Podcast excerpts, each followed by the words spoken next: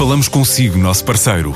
No mundo dos negócios, a transação de imóveis, equipamentos industriais, arte e navios é garantida pela experiência de profissionais, com solidez, rigor e isenção.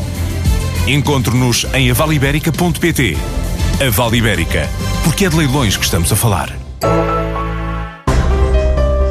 Nesta edição conhecemos um projeto que ajuda uma vinha no Douro a manter a qualidade do vinho através de sensores. É um projeto que está a ser desenvolvido entre a Universidade de Trás-os-Montes e Alto Douro e os laboratórios da Altice. Primeiro foi feito uma, um trabalho de catalogação uh, de todas as castas que compõem uma vinha bastante conhecida e agora estamos a montar sensores e a introduzir toda uma analítica que nos permite detectar condições meteorológicas que poderão afetar a produção de vinho uh, desse ano ou até algum desequilíbrio na, nas castas que pode levar digamos, a perdas consideráveis para além da própria imagem. Alcino Lavrador é o diretor-geral da Altice Labs, laboratórios de investigação presentes em Viseu, Aveiro, na região do Algarve e também na Madeira, onde desenvolve projetos com parceiros locais em áreas como a inteligência artificial, as redes do futuro, a realidade aumentada, a internet das coisas ou as cidades inteligentes, como no caso de Viseu. Desde o sensor até à plataforma analítica que trata os dados uh, com uh, algoritmos da inteligência artificial, temos tudo montado, inclusivamente naquele laboratório foram desenvolvidos dois equipamentos que não existem no mercado.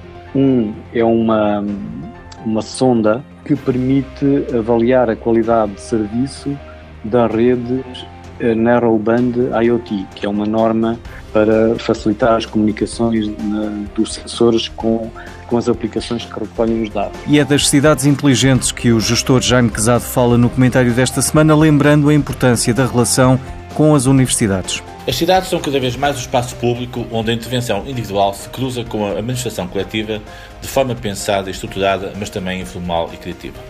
Desde as cidades digitais às cidades inteligentes, a afirmação de uma agenda aberta, centrada na colaboração entre pessoas e na construção competitiva de novas soluções, geradoras de valor global, deve estar na ordem do dia, como muito bem refere Richard Florida, o pensador americano, que é professor na Universidade de Toronto. As cidades são, assim, e devem ser cada vez mais, comunidades onde o sentido de partilha deve dar origem a um valor global. Neste sentido, na Europa das cidades e regiões, a aposta na inovação e no conhecimento configura cada vez mais novas soluções. Ao nível da mobilidade, ao nível da utilização da energia, ao nível do papel das tecnologias de informação, ao nível das novas soluções de habitat, assistimos hoje, um pouco por toda a Europa e um pouco por todo o mundo também, a experiências de sucesso por parte de cidades médias e também de cidades maiores que procuram criar as condições para que os serviços que são prestados às pessoas e a capacidade de gerar valor a partir das empresas seja cada vez maior. Nesse sentido, é absolutamente fundamental que no nosso país, um país onde as cidades médias têm tido um papel importante do ponto de vista da criação de novas agendas para a economia, que as cidades tenham também essa possibilidade e essa capacidade.